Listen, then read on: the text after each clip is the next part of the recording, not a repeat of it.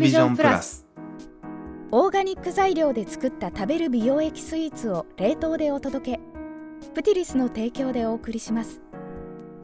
メンバーの名前の前に A ビジョンプラスの頭文字 A を入れていただくと全品10%オフで購入ができます。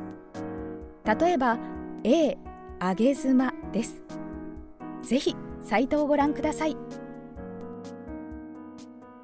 A ビジョンプラスさあ始まりました。ええこと聞いたお週さんをお届け A ビジョン公式ラジオ第3週月水金を担当させていただく元カノが風俗嬢さんな一時のパパ鈴金とバツイチ一人親で男女両性 X ジェンダーのまさきが電車の中でも聞けるレベルでちょっとだけエッチにお送りしてまいりたいと思います。はいよはい、よろしくお願いしろします。くお願いしますはい、えーこの番組はですね、これはええこと聞いたぞと思ってもらえるような多様な価値観をお届けしまして、あなたの人生をちょっとだけ豊かにできたら嬉しいなという思いで配信をしていきます。はい。月曜日の放送では、あげ妻コラム To Be To Do 理論についてお話をさせていただいておりました。はい。なんかやっぱこう、あの話を聞いていくとねどっちに、あの偏ると言ったらあれですけどまあどっちも持ち合わせてるけどどちらかといえば to be ですか to do ですかっていうので、なんか結構面白い話が聞けましたよね。そうですね、そうですね。うんすごい面白かったっちかに偏ってちゃ、うん偏ってなきゃいけないわけでもないっていう話でしたもね。うんんうんうんあくまでも傾向の話ですけど、うん、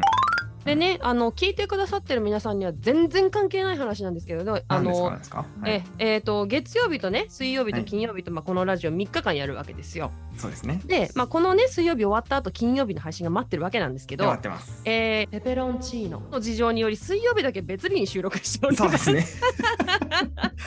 のっぴきならない理由そうがありまして。なんですよ。ええはいあのちょっとねそんな理由で水曜日だけちょっと、えー時間が過ぎておりますので。そうなまあ、んですよ。でもなんか俺あのちょっと今回ね水曜日のあの話どうしようかなって思ってて、はいなんかやっぱこの時時期にずなんかずれたタイミングっていうのが必要だったなっていうような話ができる気がしたので、なるほど。まあ、多分また深い話ができるんじゃないかと思うんですけど、はいご一緒するのはどなたですか？ということでですね、月曜日もお招きしておりましたが、ヒカルンルンをお招きしております。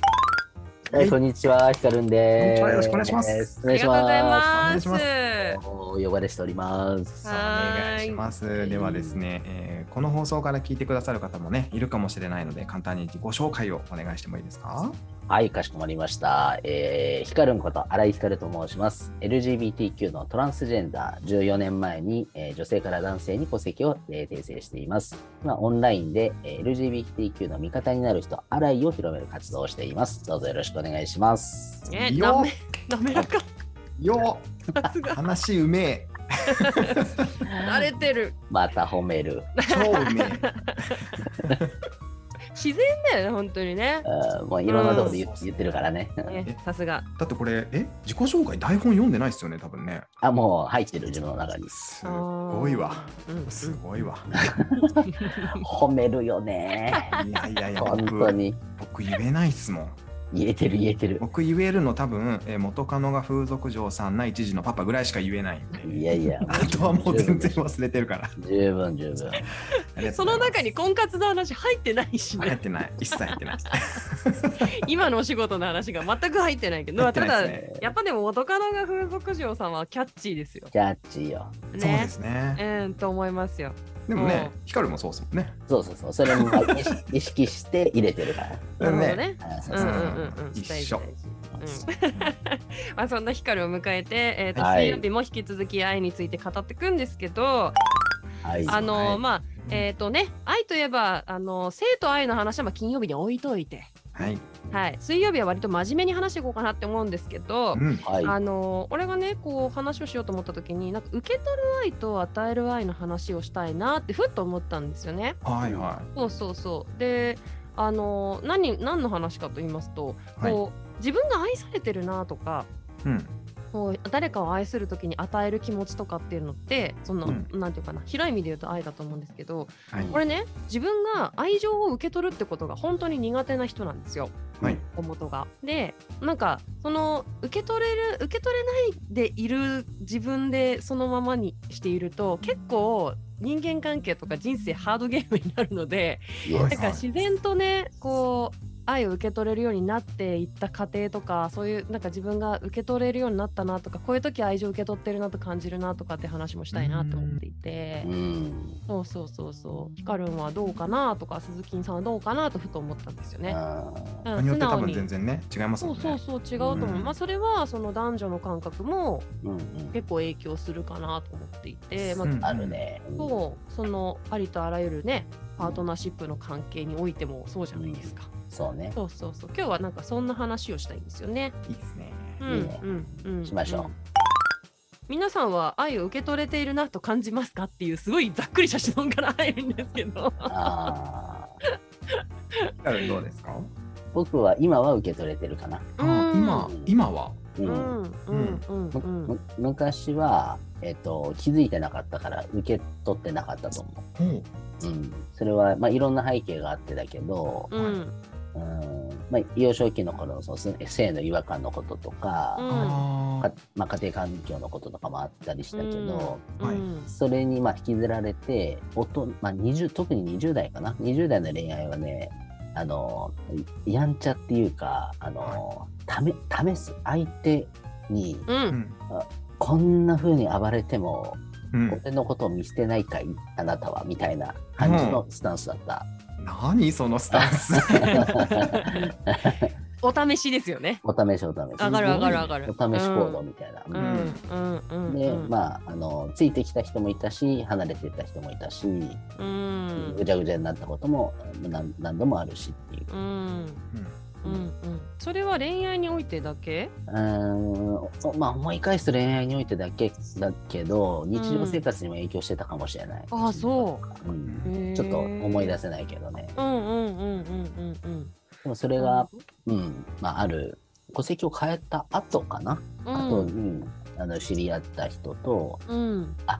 戸籍を変える前だ、直前にうん知り合った人と、うん。まあ、あの恋に落ちて、まあ、その時に告白した時に、あのまあ、自分がトランスジェンダーなんだって実はあのもともとは女性でこれから戸籍を変える、今もまさに直前の状態なんだっていうはい。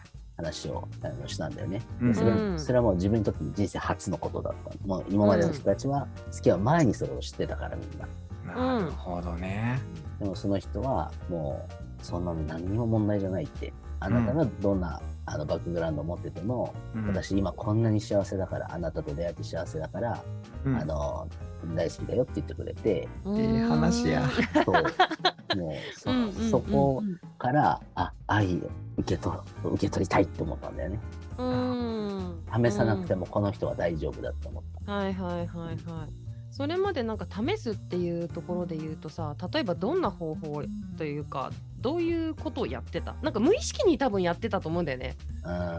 それはすごいなんか意識的にうん。この人なんかあなた私のこと本当に好きなのとかうんなんかあの愛してるならこういうことしてみろよしてことしてみろよみたいなそういう明確なのじゃなくて、えっ、とね割と明確な感じでしてたから。あそう。おおすごいな。そう。うんうんうんうん。わ分かりやすい感じだったと思う。へあーであのでもそういうのにこう、まあ、振り回すっていうかいやうん。ちょっと、あの今から来いみたいな、はいはい。いや家の中に呼び出したりとか。はい。へーうんうんうん。夢ね。でも逆もされたよ今から来てって言われて。であの、まあ、俺が断ったらタクシー代出すから来てみたいな風うにん。言うような人とやっぱこう関わっちゃうんだよね俺も試す人だったから向こうも試す人な。るほどね。そうそうそう。うんうんうんうんお互いにね。鏡鏡のような感じうんうんうんうんこれもなんか過去の人間関係においてはやっぱこうなんか試されてるっていうのを全然自覚してないけどでもこれは試されてたんだなって後から気づいたりとかうん。逆に自分も試すような行動言動をしてたりとかううん。んしてたなって思うのとあとやっぱ自分が欲しい愛情表現と相手がしてくれる相手が欲しい愛情表現が違っていてそこのね。そうあのちぐはぐさ。俺は好きだって言ってもらえたらあの愛してるって言ってもらえたら安心するんだけどうん。で数言ってほしいみたいな、うん。もうなん常にみたいなぐらいのなんかまあ逆に言ったらそれだけそうやってもらわないと不安だったね。愛愛してもらえて。でその愛が、うん、とずっと続くものじゃないっていううんなんかうんと恐怖があって。あー。はいはいはい。そうそうそうそう。で与え続けてもらわないと不安だからうん。こで逆にあの自分が与え続ければ向こうはずっとこっち向いててくれるだろうみたいなそういうのもあったりとかしてむこっちに向いててもらうためには向こうが言った条件を飲んでいかないとうんうん。なんていうかなあのーいこう引き止めておけないなるほあーみたいな。なるほどね。そうそう。で、ど。あのんそういうのがあって結局そういうことしてしまうと、うん。あの相手の思うがままになっていくしね。自分は我慢しなきゃいけないしでそれはなんていうかなあのフェアではないのよね。対等ではないのよね。うん、そう。でそれが、うん、と愛情なんだっていうふうに俺は受け取っていてうん。だからうん 人としての尊厳を侵害されるようなことをされているのにう。うんん。愛されてると思っちゃう。ああ。みたいなそれで言うとあの、えー、と元夫から、えー、と俺はツイッターとかそういうあの自分のオンラインの活動すべて監視されていたんですけどはいはいはい。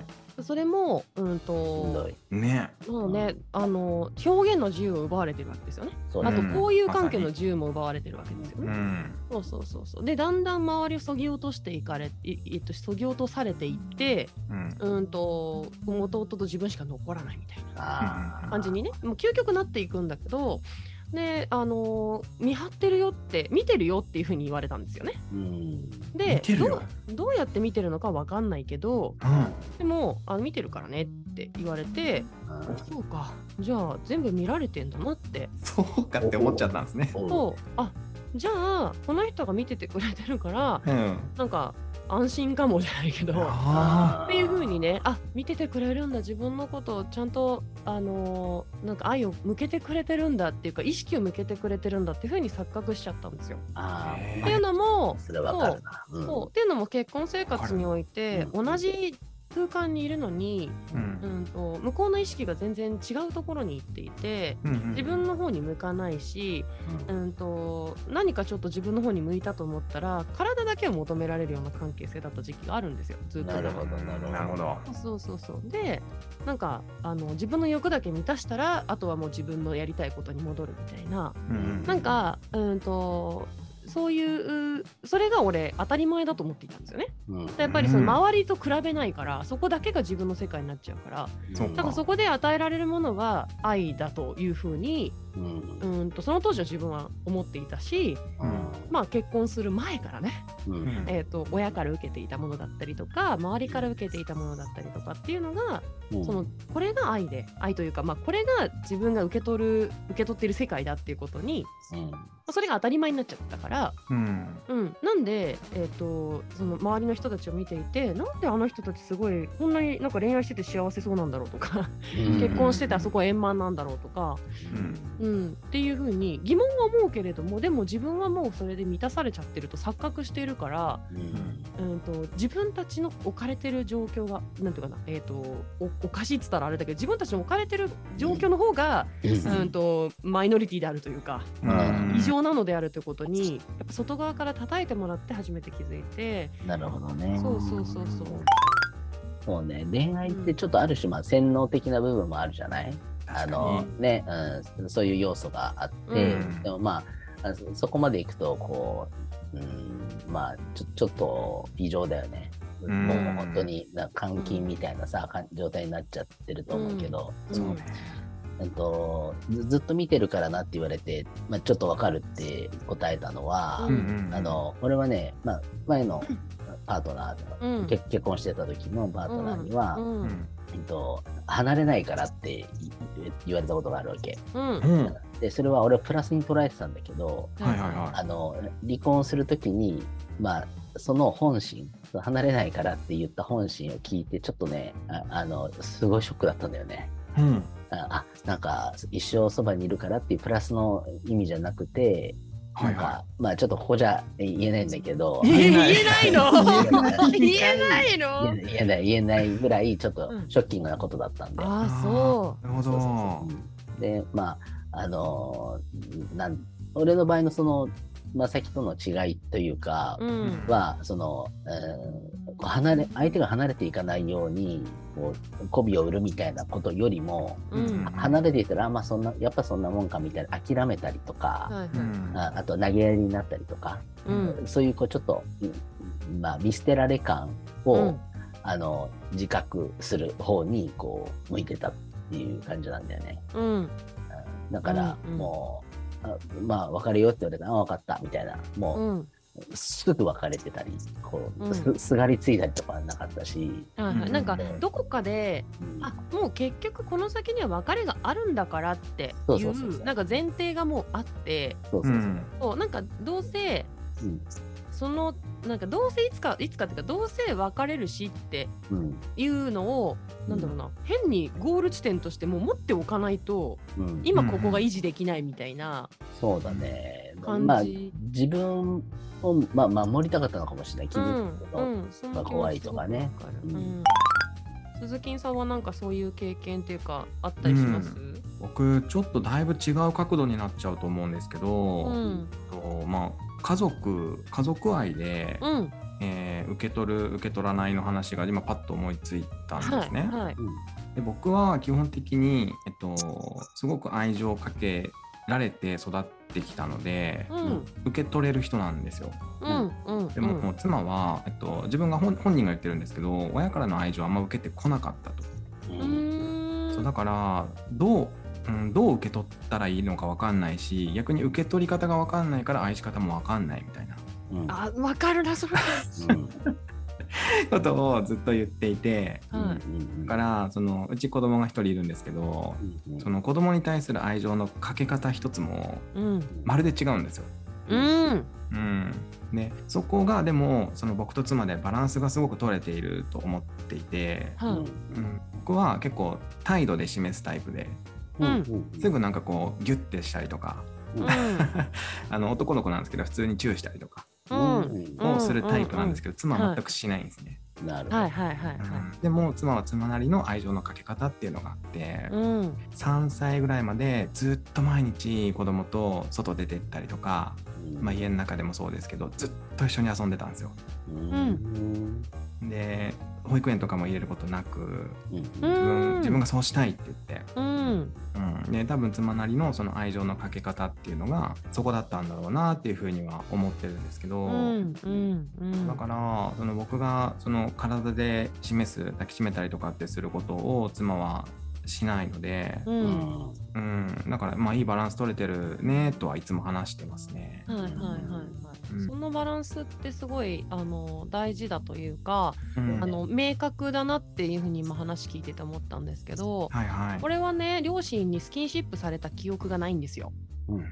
で、えっと、の親子愛というかあの家族愛の方で言うとはい。あのそのスキンシップを過剰にされることに対しての、うん。えっと恐怖とうん。逆で許しすぎてしまう安心感をうん。相手はい。にその依存してしまうゆるさというか、なんかこう、うんそれだけまあ飢えてるわけなんですけどはい。だからちょっとでもあのなんていうかな、えっと安心させるような抱きしめられ方とかスキンシップのされ方をするともうコロッといってしまうぐらいには危うかった時期がすごい長くあって。うんううん。んでそれはあのこのね今日愛の話してるんですけどその愛が受け取れる受け取れないのえー、とで表現の違いとかも全部生まれてから10歳までの間に受けてきた両親からの、えースキンシップと、うんうんあとはその肯定的な言葉がけはい。が、えー、ともうそれを全てこう決めるそのなんていうかな、えー、と自分という人間を動かすスペックを決めるんですって。うん。10歳までに。そうですそうですそうです。でそれが愛され前提なのか愛されない前提なのかがそこで決まってしまうそうなんですよ。ああなるほど。で親からスキンシップを受けてない子供はやっぱり自分が親になった時にその子供にスキンシップができないんですよね。まさにそうですね。で、あのーそれ以外のところで言葉でね安心しさせてもらえるような言葉がけをうんあの、まあ、自分はここにいていいんだなって受け取っていいんだなってお父さんお母さんからの愛情を受け取っていいんだなっていうのを自然とそれはコミュニケーションとして取れていればうんスキンシップはそんなにたくさんなくても多分お穏やかにうん。そこまで土台ができてると思うんですけど、うん。まあそうじゃないとうん。いつ親に見捨てられるかわからない不安っていうのを抱えながら子供のうちから生きていくことになるので、うん。それが大人になった時にそのまま大人になってしまうからうん。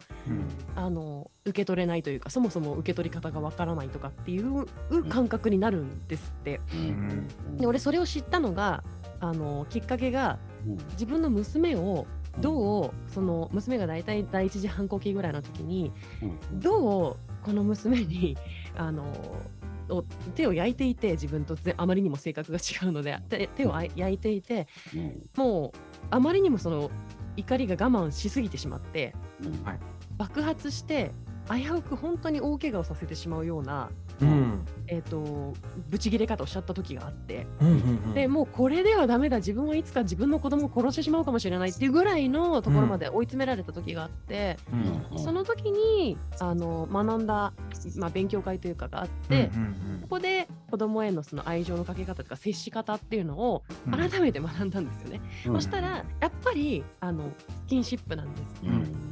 うん、であでその時に気づいたのが俺両親からスキンシップされた記憶がないってほ思ってででで両親からもその愛情という言葉がけあなたはそのままでいいよとかうん。頑張ってるねとか応援してるねみたいなうん。言葉がけをされた記憶がやっぱないんですよね。うでってなるとそうあの愛情不足の状態で生きてきているのでそうですね。あ愛情が欲しくなるんですよ。うん。でその代わりをずっと探してるような状態。うんなんですよね。っていうのが分かってで、うん。人からもらっても満たされないのはうん。その自分が愛されない存在だからうん。人からの愛を受けていいわけがないとかうん。みたいなその受け取れる状態に自分がなっていないから、うんえー、と欲しがるばかりでもボロボロボロボロざるざるでこう水がジャーって流れていくみたいにとどまっていかないからずーっと穴の開いたバケツにお水が入り続けてる状態飢えてしまう状態みたいな感じになってしまう。そんな大人になっている人は大体子供の時の親との関わりがっていうところに行き着いてしまったんですよ。勉強しているうちに。なるほどね。そうそうそう。でそうなった時にあじゃあ自分は親との関わりが原因だったんだってことに気づいてうんで今鈴木さんが自分が親から愛情を受けてきたっていうふうにおっしゃってそれが行動に示せてるじゃないか。うんうん、それは本当その通りなんだなって思ったんですよ。でそのままその通り伝えてるじゃないですか親にやらややってもらったことを。そうですね。そう。だけど、えっと鈴木さんの親御さんのように接してきた親ばかりではないからやっぱり、うん。それはどういうことですかってうん。なってるんだろうなって思ったんですよね。い。やそうだと思います。うん。うんうんうん。だ自分も自分で今自分の子供を育てていてうん。で自分自身が愛情不足で育っているからそれをまた子供にやったら連鎖するじゃないですか。うんうん。だからそうしないように今いろいろ勉強してるとこなんですけどううん。ん自分が受け取れないのに子供に与えられないじゃないですか。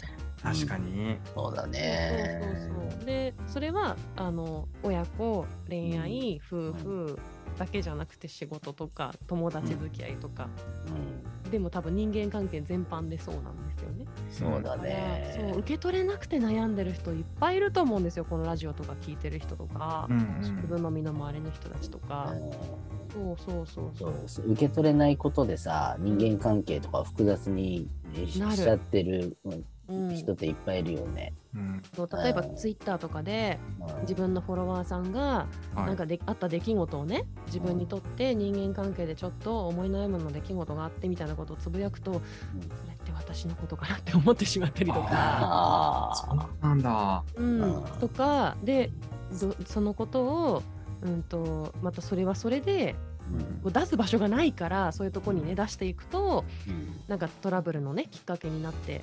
うん。でその意思疎通がちゃんとできていないから本性は本当のところわかんないんですよ。うん。自分のこと言われてるわけじゃないのにうん自分のこと言われてる気になっちゃったりとかいろんな人に好かれようと努力してしまって疲れてしまったりとか。承認欲求とかね。あるよそうねそうそうそうそう。全部自分の子供の時の親からどんなきょあの育てられ方をしてきたかで10歳までのっていうのがあのあるっていうのをうん。知ってでじゃあその時にしてもらえなかったらもう一生受け取れないのかなって思ったんですよ。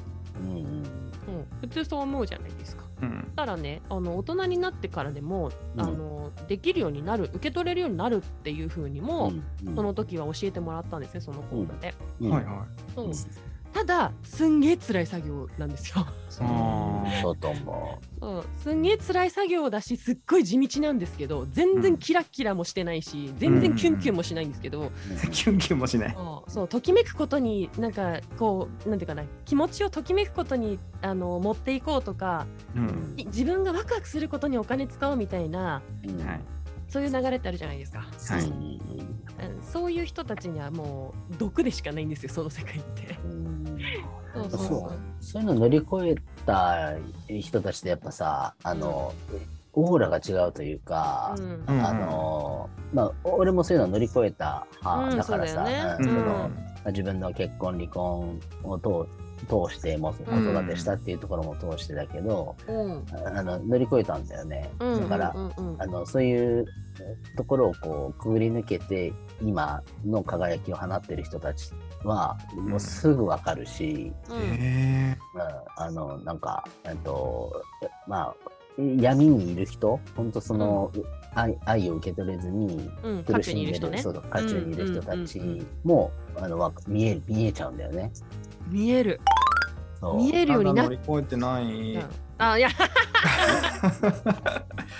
あのねてないかいやなんら。かなんか鈴木さんの話聞いてると、多分鈴木さんの乗り越えてないっていう感覚と,、うん。うん、と俺らが言った乗り越えてきた感覚っていうのがまた全然違っていて、うん。このなんかねあの土台がちゃんとできていればもうそのまんまでいいんですよ。そうそうそもう。そのまんまで、えっと表現をしていけばよくってう。うん。で、えっと相手にしてあげるといいことこれ愛情が受け取れないですよって人がパートナーだったりとか、えー、と自分自身はその感覚がよくわからない人、うん愛はい愛の形を試したくなるとかうん。愛って、えっといつかは終わるものとかなんかそういう風なネガティブなイメージうんを持って生きている人に対して特にまあうん鈴木さんの場合奥様がそういうタイプかもしれないっておっしゃってたので。はい。そういう人たちに聞くなんていうのかな受け取ってもらえるようになっていくためのなんかそのそばでサポートできること。とかっていうのもあってなるほど。そうそうそうそうで多分鈴木さんもそれを奥様を相手でうん。学んでるんだと思うんですよ。うんうんうん。あそういう気する。自分と違う、自分と違ううん。からこそなんかその否定から入るのとかではもちろんなくて、うん。このまんま受け止めつつうん。でもあのそんな怖がらなくて 大丈夫だからっていうのをやる役なんだと思うから、うん。なるほど。そうそうそう。それが多分お子さんにもちゃんと伝わってるんだろうなって。うん。そうだからナイスパートナーシップだって俺はいつも思ってて鈴木さんご夫婦ありがたいっすね本当本当 うん。ありがとうございます。補い合ってるうん。感じする。うん。でうんやっぱそういうなんか、あの出会いもさ恋愛もそうだけど、はい。こう補い合う人と惹かれ合合う場合もあればはい。もう似たような空気の人と惹かれ合うこともあれば、うん。ね、いろいろじゃない、うん。はい。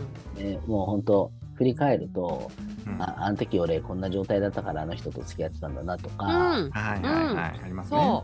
そそうそうう。ん。でまあ同じ人と付き合っててもいい時も悪い時もあってうんでなんかそこでの学びも失敗も成功も、ま、全て含めて今の自分があるっていうかさだから恋愛恋愛は俺はなんか人を成長させるためのないいエッセンスだなっていうふうには思うから、うんうんうんうん。恋愛推奨派なんですよ。そうね、うん。光るん。は恋多きっていうイメージがね、どうしても、まあ、俺も思っているけど、だからそれを、なんか単純に、うんその、なんか、なんえ、前回だったかな、金曜日だったかな、もうね、別日に収録して、すいません、ちょっと 記憶が定かじゃないんですけど、あの、なんだろうな、えっと、あ、そう、この後にするのかもしれないですけど。あの恋一個の恋愛でそのうん。なんか一つボタンの掛け違いがあった時にすぐそれであもうダメだっつって別れるのではなくて、うんうん。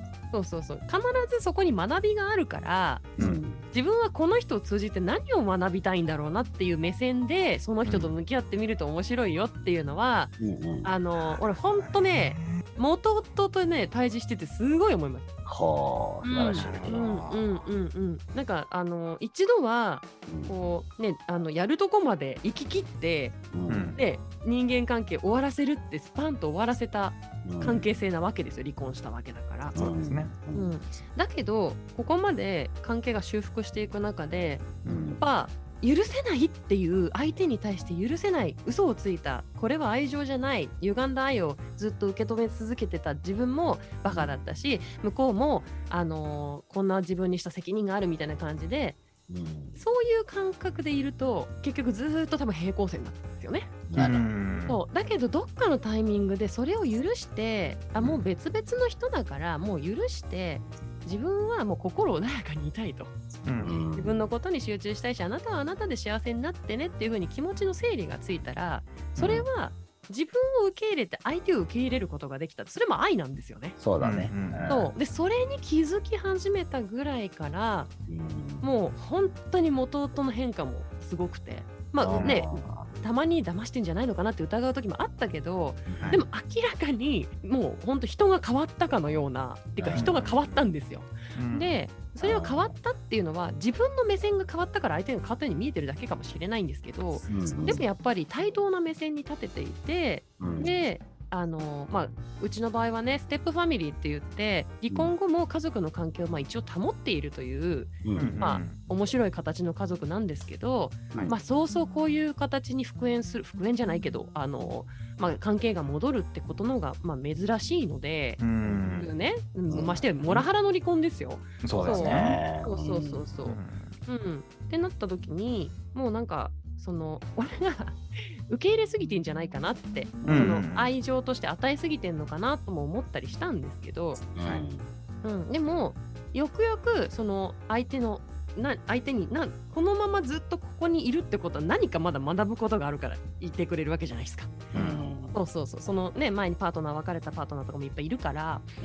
そう。ってなった時にやっぱりまだまだ俺は受け取る練習をするために今この人と一緒にいるんだなっていうのは最近分かったんですよね。なるほど、なるほど。そうそうそう。だな。るほどからそうだから鈴木さんも多分そういう目線で、はい。えー、と奥様とかお子さんとかに接してみるとうん自分が、えー、と今までの、えー、と感覚で受け取ってきたものとか与えてきたものっていうのが人によって全然違っていてだけど、じゃあね愛情たっぷり受けて育ってきた自分が 悪くてうん。うん。愛情をたっぷり受け取ってこなかったけど人生いろんなことがあって変化して今素晴らしい人生生きてる人がすごいっていうのでは全然ないから親ガチャって流行ったじゃない。あえ親ガチャって知ってる、ね。自分が親を選んで生まれてこれなかったっていうことをうん。ガチャガチャに例えて言った言葉がね去年流行ったのよ。あ、。流行りまーしたね。えーそうなんだ。そうそうそう親ガチャ失敗したとかね。うん言い方をして。そうそうそう。物議を醸したんですけど。ほうほう。そうそう来ましそうたね。そうそうそうそう。あれもなんかね、あのー なんなんかすごいたうまい例えだなって俺思っちゃって。まあまあ、確かに確かに。そうそうね。そうそう。だからそこを人のせいにしてたり、親のせいにしてたり、子供のせいにしてる限りは多分、うんあのー自分が心地よい愛の受け取り方はできないんだろうなってうん確かにね。思うんですよね。それはあるわ。例えばだけど、自分のその生まれた、えっと養子うんうん。も、まあ、その親同士がね掛け合わさって生まれた自分がこの養子なわけだから、そうですね。ね、見た目がいい人と悪い人でやっぱり、うんそこを親ガチャって言っちゃったらうんね ね元も子もないじゃないそうですか。すよ。いや、でも、そうそうでもあの、イケメンとかさ、美女に生まれたらさ、くっそーって思うよね。あのこ、こっちサイドからしたら。わなんかあの、なんだよ、イケメンだからもう人生 9割勝利じゃねえかよ、ぐらいな背高いからって、あ見下ろしやがってみたいな気持ちにはなる。なるなる。わかるわかる。なるけど、るまあ、そこを俺はバネにして、うん。おもう俺の特技はこれだからっていう自分の武器を、うん。あの引っ提げて、うん。バシバシバシとなぎた なぎ倒してきましたから。投げ倒してるそう、まあ、鈴木さんもそのバネにしてね克服してきたタイプじゃないですか、うん。俺の知り合いに。ねそうですよね、うん。俺の知り合いにねとっても綺麗な女性がいるんですよであの俺より年上なんですけど。紹介してもらえますか？わすぐ、すぐ言う。青森に住んでるうん。あのね、なんだろうな、すごくこう、見た目すごくなんかセレブリティな雰囲気の、あの、ロン毛のえロン毛っていうかまあ髪の毛が長くてとても優雅な雰囲気の女性なんですけどでとてもね綺麗な顔立ちなんですよ。はい。なんだけどね集計恐怖症でねうん。あのー自分の顔がねうん。美しいんですよ。見た目本当にみんなから美人だねって言われるような顔立ちなんですけど自分の顔が見にくくてしょうがなくて怖くて鏡見れなかったって言ってた人がいるんですよ。だから美人には美人の？いるよ。イケメンにはイケメンの悩みがあるんですよ。そうそうそう。でだから結局はそういうこと。だ愛情って受け取る愛と与える愛がなければ成り立たないので受け取りすぎていても多分その受け取る受け取っていくあの大きさが大きくなっていけばいくほど自分の器をはみ出るので、うん。うんあの受け取りきれなくなると、うん。ね、あの感覚がバグってしまったりとかうん逆に与えすぎてしまうと自分がどんどんどんどん犠牲になっていってしまって、うん。ね、あの寂しい気持ちだけが残っていってどんどんどんどん外に膨らんでいってしまうみたいなバランスねずれあのずらしてしまうというかバランスが崩れちゃうので特に受け取るのが苦手だった俺は。あの言葉一つにとってもすっごい拗ねて受け取っていたんだなっていうことにうん。うんうん一個ずつ気がついては、あこれ受け取ろう。あこれ受け取ろうみたいないうふうに。ポそうそうそうそう。そうそう。うん。うまいこと言ってくれた。そう。そうそうそう。本当にああのある日突然できるようになりました。が来るまでが。ーうん。やっぱコツコツずっと地道にやっていかないとううん。んそうね。あのなんていうかな。えっ、と元いた場所からはやっぱりうん。うんあのし修正されていかないというか。うん。うんそうそう。ただそれをやって変化したらその先すごいことになるやばいよ。うん。そうそうわかる。あのね、そさっきのまさきのあ紹介してって言った青森の人みたいな、うん。あのその俺にそのす素晴らしいメッセージをくれたあの人を紹介したじゃないですか、冒頭で。ううんうんんその人もめちゃめちゃ美人なの。で、そうなんまあだ、とあるコミュニティでもう本当にアイドル的な存在だったわけ。もうみんなその人のことが大好きで、ん。一気にファンになっちゃってって。うん。でも、自己肯定感が低くて、私なんてっていうのが口癖だったんだよね。うん。がもうあなたは本当に素晴らしいっていうのをもう手を変え品を変え言っていって、うん。言っていったらもう、うん。ささらに磨きがかかって本当に、本当の意味で自分に自信が持ってたのははいはい。私はあなたと出会ってから自己肯定感が上がって人生変わったっていまだに嬉しいそれは嬉しい、うんうんうん。うんなんかね鈴木さんのお役目ってそれな気がしますよ。るねそっちか。あの今だから言言ったねヒカルが言ったその言葉がけっうんていうのが最初はね受け入れられないのでうん。はいはいはい。やっぱり気持ち悪いなとかうん。嘘でしょとか、そんなこと言われても困るとか、どうせとか。はあとかね。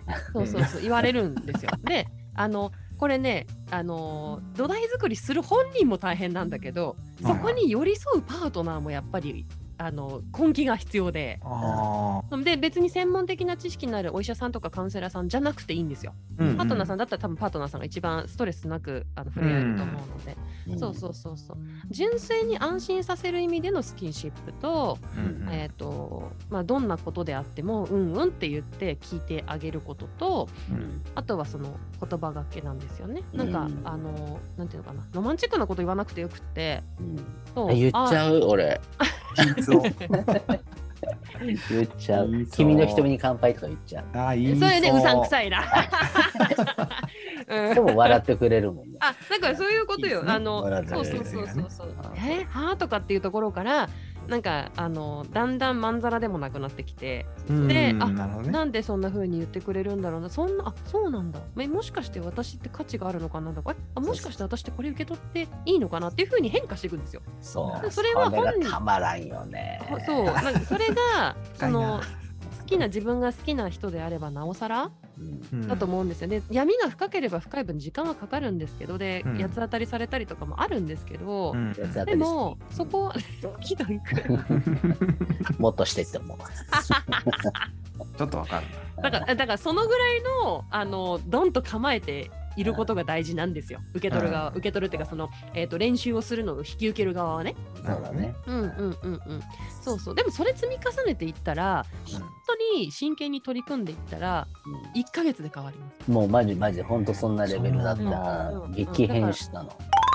これを聞いているあのどうしてもそのパートナーに対してあの愛を試すような自分のことを試すようなことをしてしまう人とかうん。どうしてもなんかこう人からの褒め言葉が受け取れないとかうん。疑ってしまうとか、人を信じることが苦手とかっていう人はそもそもあのそういう部分がねあるので、うん。えっとまあ、ひ人にね頼ってカウンセラーさんとかのとこ行ってもいいしあのパートナーさんがいるんだったらパートナーさんに頼んで見てもいいし、まあ、知識がね必要な場合もあるので、うん。あの調べてみるのもいいと思うんですけど、うん。そうそう本当に取り組もうと思ったら、えっと覚悟がいるのでそれがしんどいからみんなやらないのよ。うん。ねうんまあ自分と向き合うのってしんどいからね。傷傷ついていた方が楽なんですよ。そうそうそう。そうそうそう私はどうせ愛されないって思っていた方がう、ん。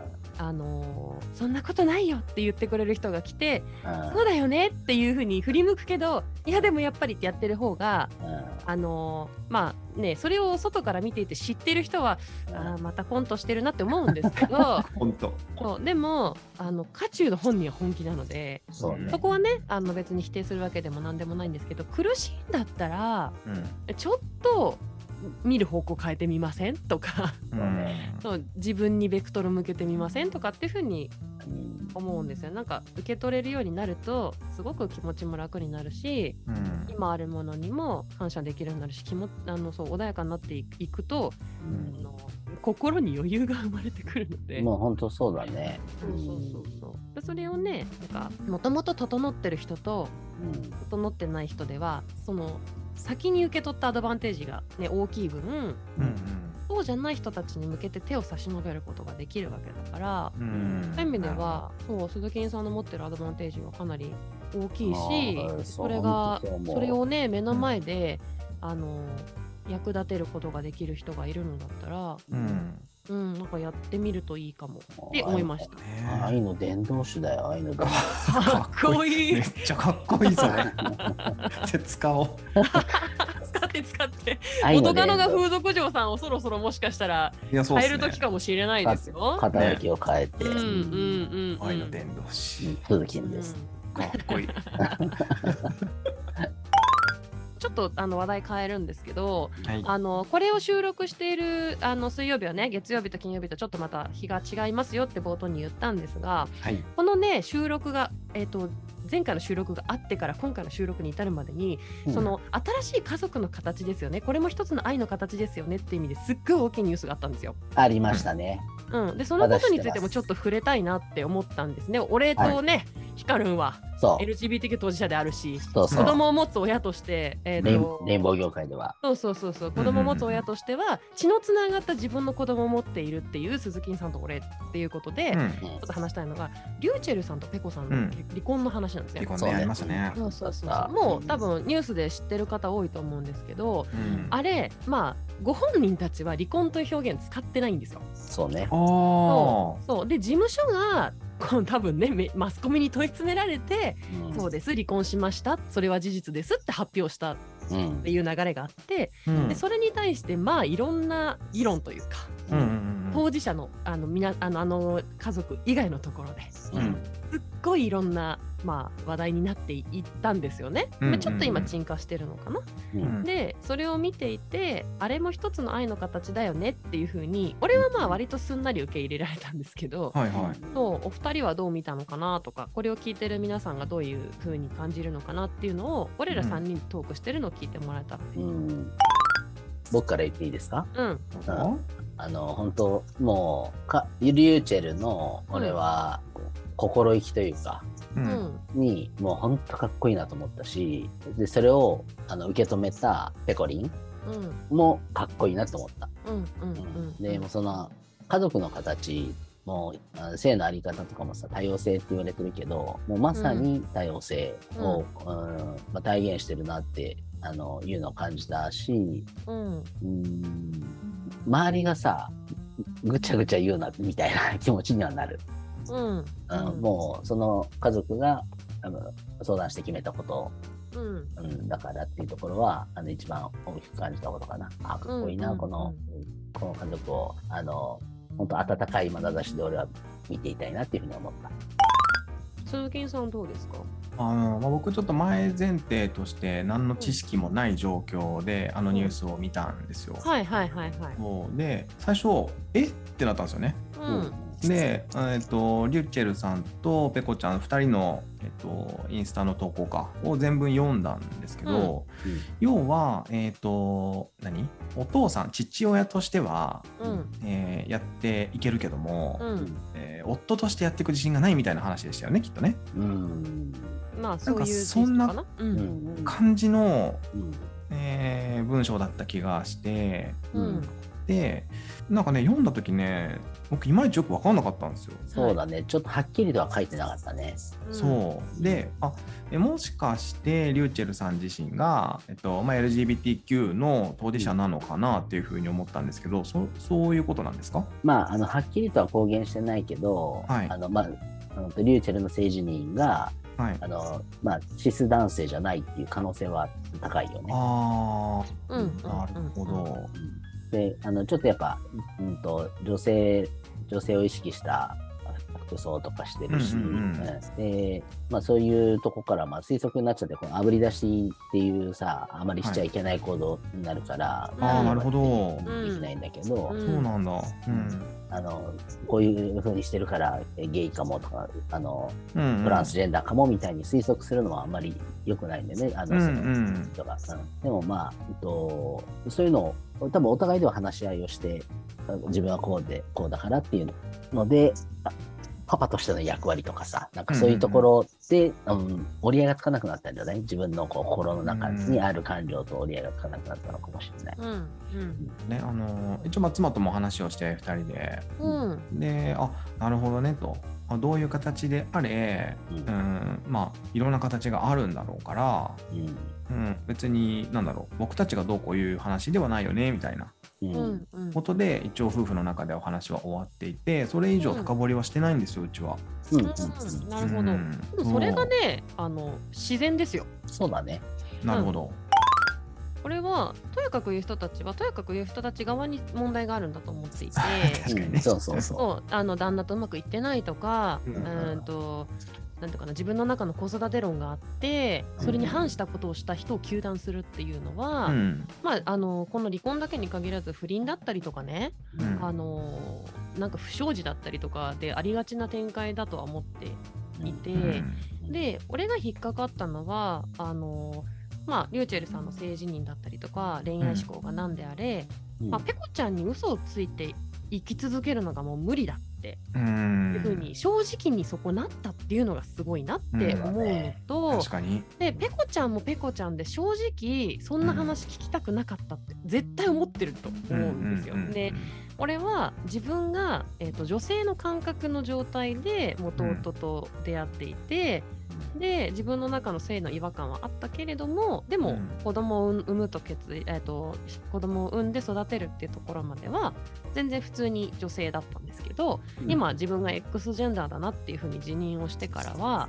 うん。その母親とか父親とかうん。っていういわゆるその家庭内での性役割ですよね。うん。うん母親とはこういうことをする人父親とはこういうことをする人とかっていう、もう言葉のニュアンスとか、うん。その言葉における世間のイメージとか。うん。っていうのに縛られ続けるってことが、うん。もうその世相に合わなくなってきていて、うんうん、で、えー、と合わなくても演じなきゃいけなくて我慢して演じてきた人が相当多いんだなって思ったんですよ今回。多いよ多いよ相当いるとうんで思うよ。俺もそうだったの。でうん俺は一人になった時に父親の分として自分は働かなくてはならないって思ったね。うんそう父親役もやらなくてはならない。うんで母親であることはまあ今後も一生続くと。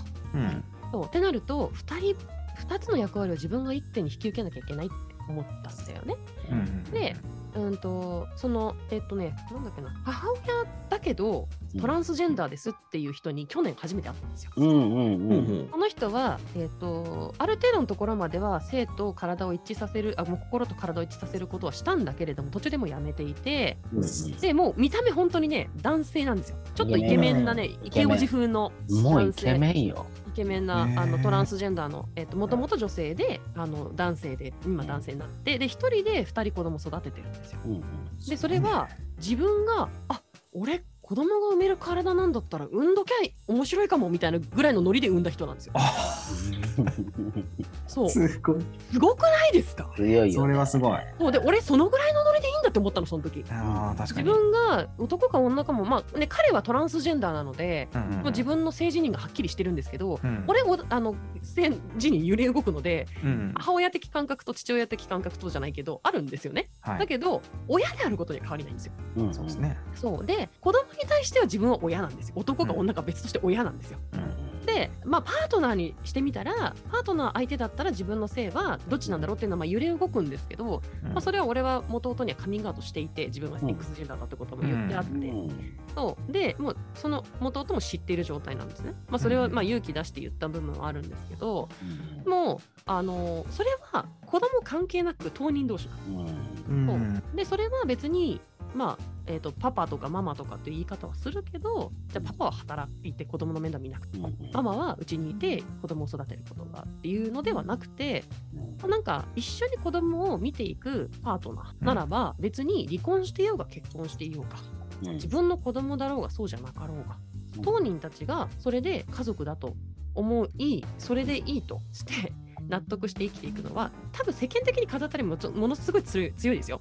だけど、当人たちが納得してれば本当それでよくってだけどもそれじゃいけないっていうふうに思ったであろうリューチェルうん。が、リューチェルさんが自分の性を偽ってでもそのペコちゃんにあるべき姿であろうと居続けたっていうところが、うん。すごい努力がいったんだろうなっていうのと、うん。ペコちゃんもそれを受け入れるまでには多分相当時間はかかっただろうけどうん。でもうんとそれでいいと最終的には、うん。っていうか納得できた、まあ、それに対してうん。そうあのーなんか嘘ついてるとかうん。ペコちゃんがかわいそうとか子供がかわいそうとか言ってるのはきっとその人たちの中にうん。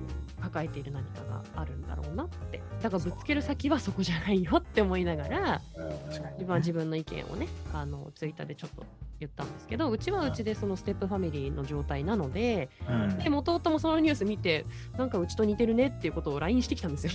あ 今度、ね。じゃあちょっと機会作って喋ろうよってこのことについて喋ろうって話をしてるんですけど、うんうんうん。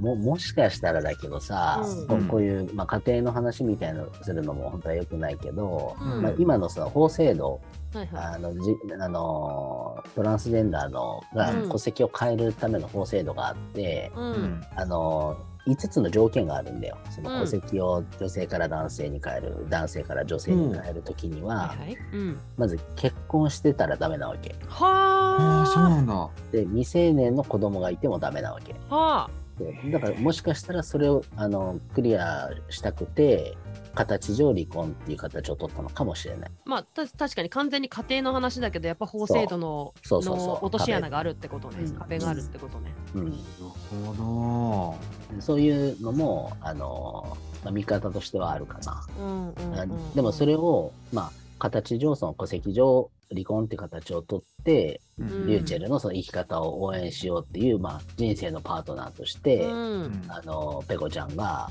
あのリューチェルの本当の、まあ、支えになる人っていう意味ではさ、うん。変わらないというのはうん見て取れるから、うんうんまあ、もしそういう背景があるとしたらばもう本当さらに素晴らしいパートナーシップだなって俺は思う。そこクリアしてたらすごいね。うんそしたらだよだそうだから愛の形がさもう性にとらわれてないじゃん。そうそうそう。人間としてじゃん。そうう。ん。すごいそれあのーそれこそ本当にうんあのーこっちが見習わないといけないなって思うよ。そうだよね。うん。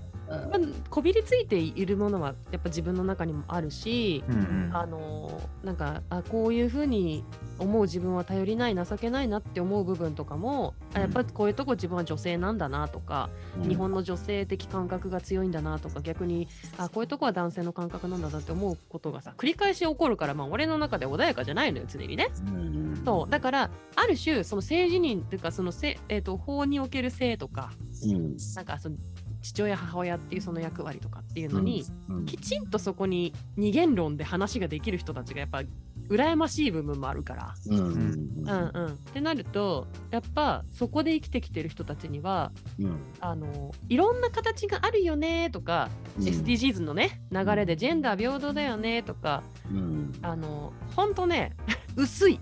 薄いそうそう薄い。薄い。浅いと思う。そうだね。うん、うんえジェンダー平等なの？自分の子供にさジェンダー平等なのよとかいろんな愛の形があっていいのよと言いつつさ、うん。表面的だよね。そうそう。どれだけ子供がそれをあの真から理解できるももしくはその、えーとまあ、議論になった時にねうん。あの冷静にどうしてこういうことになったんだろう？どういう可能性が考えられるんだろうっていうことを、うん。冷静に話せる考えられる人ってうん。あの手のニュースはねうんなかなか難しいよ。そうだね。うん、うんかわいそうとかうんうん。うちだったらそんなことさせないのにみたいなことまで言ってくる人とかいる。そうそうそう。あと離離婚する意味ないんじゃないとかさ、なんか、あうん。うん。なんかそうそんな意見もあるのか。あるある、あのもう交際期間も別に長かったし、はいはうん。その相手が変わろうが愛が変わらないんなら、なんで離婚するのみたいな。でまあ、一緒に住むのもね、継続して住むわけだからってい。ういうことで、ん。なんだけど、まあ、背景にはもしかしたらそういう、あの、戸籍を変えるっていう、うんうん。と、ままあ、思いみたいのもあるのかもしれないしね。うんうんね、偽っているのに疲れたっていうようなね、そうそうそうニュアンスももしかしたらあるかもしれないけど、俺らが今ここで話したいこととしては、うん。あのいろんな愛の形があるんですねだけで済まされないいろんこう裏があって、うんうんだけど、えー、と当人たちがそれを見て、うん。ななってることを見てうんで自分たちがここで議論するというかさうん。自分たちの意見を言う感覚を話すっていうことにうん。なんか時間とか意識を向けるっていうきっかけとして捉えられたらいいよねっていうことなんですよ。そうでそれで自分の中の思い込みに気づけたりうん。例えば実際に本当にねあのー自分のパートナーがうん「ごめん俺やっぱり女になりたいから戸籍をあのけ離婚しないと女になれないから離婚してくれ」ってうん。うん言われないとも限らないっていう世の中自分がね。そうだから、じ自分事としてうん。自分の身に起こることだったりあの自分の身内に起こることかもしれないっていうふうに、うん。そのぐらいなんか当たり前に、あの周りにあるんだよっていう意識でうん。その人と接するっていうのがうんなんか本当真の多様性かなって、まあ、ね。愛にあ恋愛とかね夫婦関係における多様性かなと、ま思ったわけなんですよ。うん、もうそこはね、まさにあの本当あのその通りだなって思うしあのなんかされつき例えば恋愛し恋して付き合いましょうってなってさううん。ん付き合ってんだからキスしたりおせっせするの当たり前じゃんみたいな感覚、はいはい。それもなんかちょっと違うと思うんだよ。で、うん。俺最近それに気づかされたわけ。ほう。ほ付き合ってんだからさキスキスぐらいするのは当たり前だろみたいな感覚があって、うん。あはいはいはい。ちょっと俺はなんていう勘違いをしていたんだ でそれはなんでかなんでこういう感覚になっちゃったかっていうと、はい。すべて肉体関係から始まってたからなんだよね。なるほどね。そうそうそうはいはいはいはい。逆だったんだよ。あの、ん。恋して付き合いましたあ肉体関係じゃなくて、うん逆からスタートしてたから、はいはいはいはい。いやいやいやいや、別に付き合ってなくたってすることはするし、付き合ってるんだったらなおさらするでしょみたいなはいはいははい。気持ち。でもそれが当たり前じゃないんだよってことうんいをあの学びました。プレイボーイのセリフだね 本当だよね。うん。何の告白なのかと本当だよびっくりだわ。まあね、でもいろんなね、あのー恋の始め方というかねきっかけっていうのはあってこれね、うん。確かね金曜日に話してるはずなので、ええ、あの金曜日の配信をね楽しみにしていただけたらと思うんですけど、まあと今ぐっと話してますからね。うん。間違いない。もっとぐっと話してます。でねここからまたちょっと話が変わるんですけど水曜日は、えー、とこの公式チャンネル宛てにいただいた質問に答えるコーナーがあるんですね。で、えー、と今回取り上げる、えー、と質問がですねネット恋愛をしたことがありますかという話なんですよ。うん。お二人はネット恋愛したことありますか？またどんなイメージがありますか？私から、はい。どうぞえー、ヒカルンはネット恋愛したことはないです。うん。ねない。うん、イメージはうん。めんどくさそはいはう。い。うん鈴木さんは僕もネット恋愛したことないですねない。え、ないんだ。なネットから始まった恋はないネットで人と知り合うことはあります？もちろんそうもちろん。そうですねそれはありますねでもそこから恋愛に発展しないんですか？発展したことはないですねあね、実際会って、ネットで知り合ったけど、実際会ってから始まったってこと。ああはいはいはいはいはい。まあまあまあね。ね。それもでも含めると思うなネット恋愛って、あー。うんうんネットで出会ってっていうきっかけ、まあきうん。出会いのきっかけがネットだったと。まあ今のご時世ですとマッチングアプリっていうのもありますけど、うん。うん、うんうんあそうなんだ。2人ともないんだ経験昔はあのダイダイヤル Q2 とかね、伝言ダイヤル。時代。うちら世代。しか多分わかんない。そうよあねそうね、うん俺は分かんないんでその世代。は、うん、そうそうですよね。俺ポケベルが分かんない世代。だからギリああ、そっかそっああ、か。もうポケベルのあの良さ。そう良分からさ。んあーだろうね。うんそう想像想像力を。働かせてねえ、公衆電話に並ぶっていう。並ぶっていうねそうそうそう。そうか。ネット恋愛ないけど、うん。あと遠距離恋愛になっちゃったりするとさ、うん。交通交交流手段がうん。あのスカイプとかになったり、はいはいはいはい。そういうねのはあるけどね。うんうんうんうん。してみたいと思う？ネット恋愛？ううん。ん。ちょ俺はやっぱね会いたいから会ってその人のエネルギー感じたいから、はいはいはいはい。ちょっとネット越しだと伝わりきれないよね。なるほどね。えでも、きっかけがネットで、その後会えば問題ないってことですよね。そうそうそう会えば。はいはいはいはいはい。なるほど。そうか。ネットだけってのはね、ネットだけで、例えばうんツイッターとかだけでこうやり取りしてて、うん。もう燃え上がっちゃって、ねうん。もうツイッター上だけで好きですみたいなのは、うんないと思う。なるほどね。なんか今、俺アプリありますよね。恋庭？ある あれ、あれ、まさにネット恋愛じゃないですか？あ、そうですね。えうんえええええ。そうそうそうなんか自分の島に人を自分の庭かになんか人を呼ぶとかして確かマッチしたらなんか結婚式あげられるみたいなやつですよね。そうそうそうそう。なんか最近だからネットゲームの中でも結婚式あげられたりとか パートナーシップ結びますかみたいなねあの、うんシステムがあったりするのよ。へえ、そうなんだ。そうそうそうそうそう。まあ、それも一つの愛の形というか、多様性といえば多様性かもしれない。まあまあ、確かにね。っていうね形になりますけど俺はですね、うん。えー、と逆にネットで知り合って、えー、とその後、まあリアルで会って付き合うことになったっていうパターンの方が多いんですよ。ほう。方が多い。うん、うん。で身近 そう身近な人とうん。あの付き合うことがあったみたいなのは、うん俺あの会社で働いた経験がないので、うん。あその職場恋愛っていうのは全く経験したことがなくってなるほど。で、えー、とリアルで、えーとまあ、日々つながりのある人たちの中でっていうので言うと、まあ、学生恋愛だったんですよね。うん。うん専門学校とか高校とか。うんそうなんだけどそれ以外で大人になるまで、まあ、結婚してうん。で今フリーになってうん。でフリーになってからの恋愛とかうん。みたいなのも含めてこれねほぼネットなんですよ。えー、でなんだったらネット上でしかやり取りしなかった人もいます。きえ？うん。うん、で顔もな本名も知らない、え？えー。うん、っていうのはありますね。あのーそれは、えっと、彼氏、彼女のお付き合いをしていたっていう前提でいいんですか？うんそうです。ほうほうほう。うんなるほど。キキスはどうやってするんですか？しないよだから。しない。あだえっと正確には、えっと実際に会ってうんするとか画面越しにビデオ通話みたいな感じで画面越しにするのではなくてうんはい。全部文字です。ちょっと。あそほうちょっと可愛いな、でもそれ。それいいな。うだまあだから今普通に LINE でだ。LINE であの例えばパートナーとやり取りしててうんまあ例えば明日明日とか、まあ、デートの約束をしてて会う予定はあるけれども、うん。LINE のやり取りとかも全然していてその中であのスタンプとかでね今だったらスタンプでうん。あのチューとか好きそれは好き。とかっていうねあのやり取りできるじゃないですか。スタンプ大好き。ええあれが全部文字ベースでずーっとつないでるような感じ。ああ、もう全部スタンプでいいと思全部スタンプ。え、そうでもってならないんですか？ならないですね。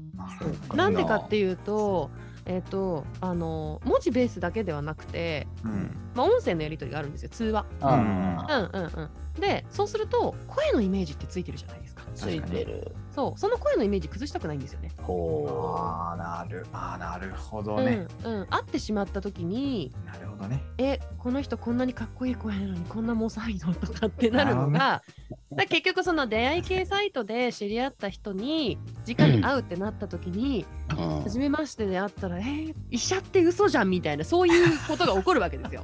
だからもう夢の中だけでそのま。まのイメージのままでだからなんか恋愛シミュレーションゲームとみたいなもんですよね。はいはいはい。だけど本気になっちゃうんですよそれに。ネットキャバクラみたいなもんじゃないですか？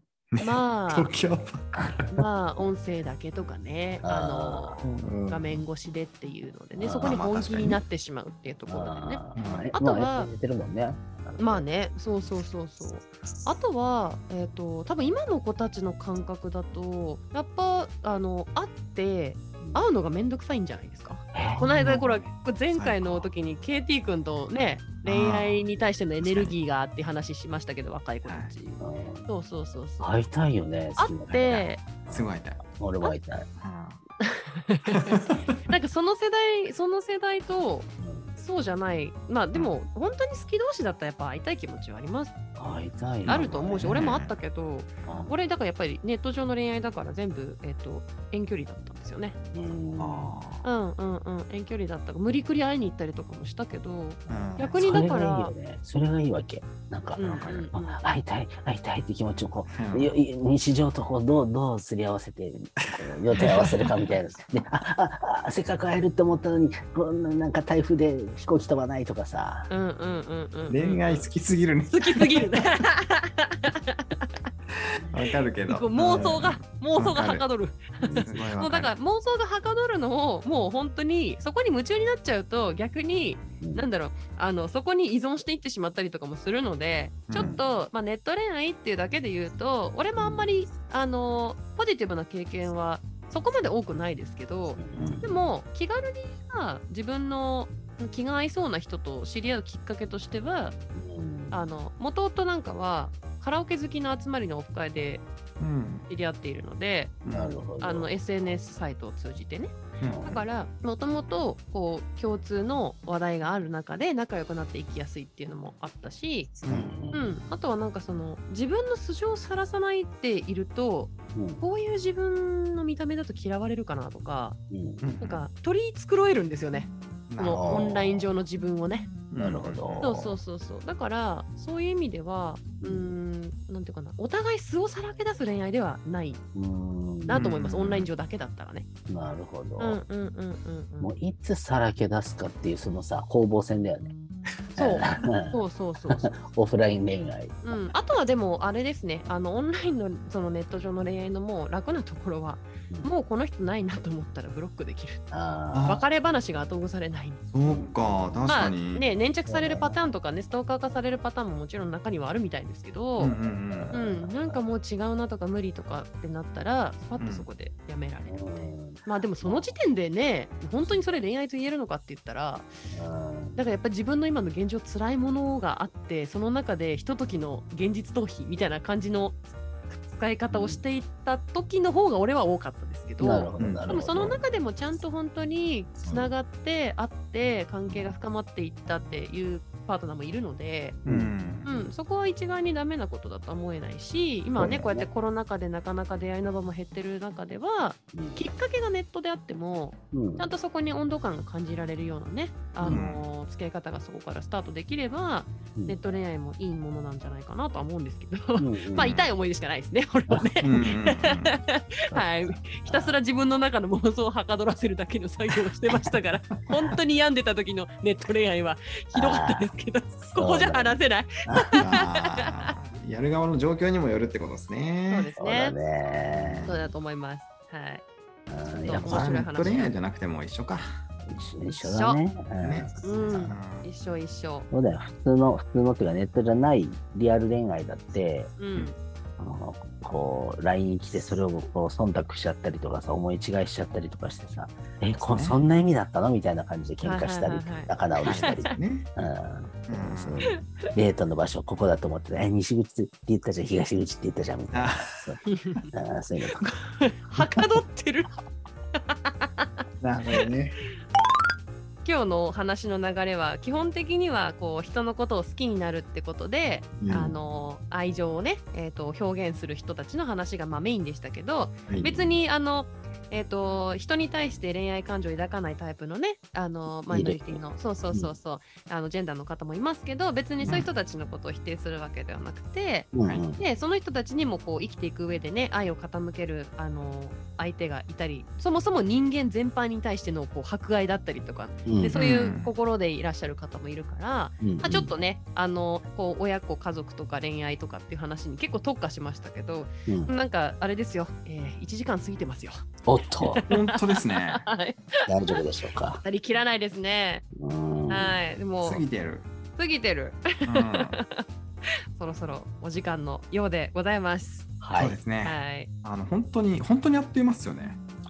というも話してる側は本当あっという間なんですよね。ね、ねそう、まあこれまた、はい、もっともっとちょっとお話ししていたいところでございますけども。そうですね。はいそここから先はあの配信に載せられないアフタートークがこの後繰り広げられるのではないかと思いますが、本当ですよ。こやばいかもしれないですけど。やばいかもしれない。ちょっとそろそろでもエンディングに向かっていかないと、はいあのね運営さんに怒られちゃうんで、はい、そうですね。ちょっと向かいましょうか。はいはい、ということで今日はですね、えーゲストにヒカルンをお招きしまして愛についてお話をさせていただきました。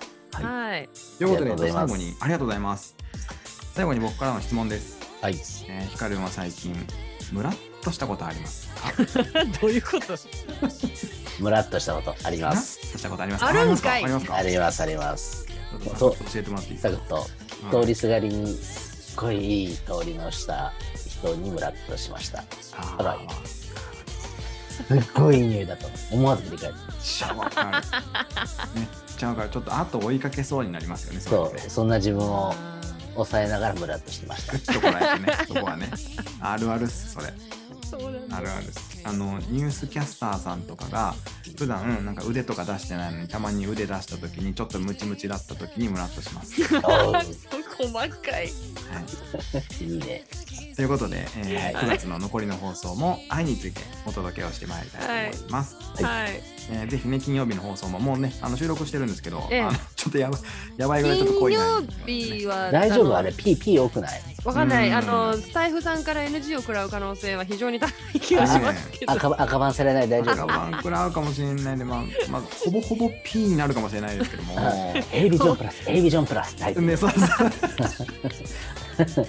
いける可能性は大ですね。うんまあちょっとこれから編集かけていくんでね。ええええはい楽しみにしております。楽しみにしててください。お手数をおかけします。とんでもございません。とんでもございません。楽しくてやってるんで全然大丈夫です。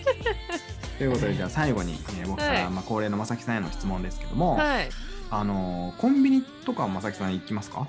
コンビニ行きますよ。ああ本当ですか？はい。なんか飲み物とかって何買いますか？飲み物？もし買うならうん。あのまさきさん前水筒持ってるって言ってたんですけど。ああはいはいはい。最近水筒ね。なくて、うん。あめっちゃ喉乾いたっつってうんコンビニ行ったら何買いますか？炭酸水か。うん。よっぽどコンビニ行って買いたいなと思うのはの飲むヨーグルトです。マジっすか。はい。何味っすか？えっ、とプレーンかブルーベリー。ああ、ブルーベリー好きなんだ。一緒だ。絶対言うと思っ見つけたわ。一つって見つけたわ。うちあのブルーベリー狩り行くぐらい好きなんです。あそうですね。はいそうでしたとそうでし思った。ありがとうございます。はい。はい、今日も見つけま以した。上でございます。以上はいでございます。ありがとうございます。で、えっとここで宣伝が一つはいありますね。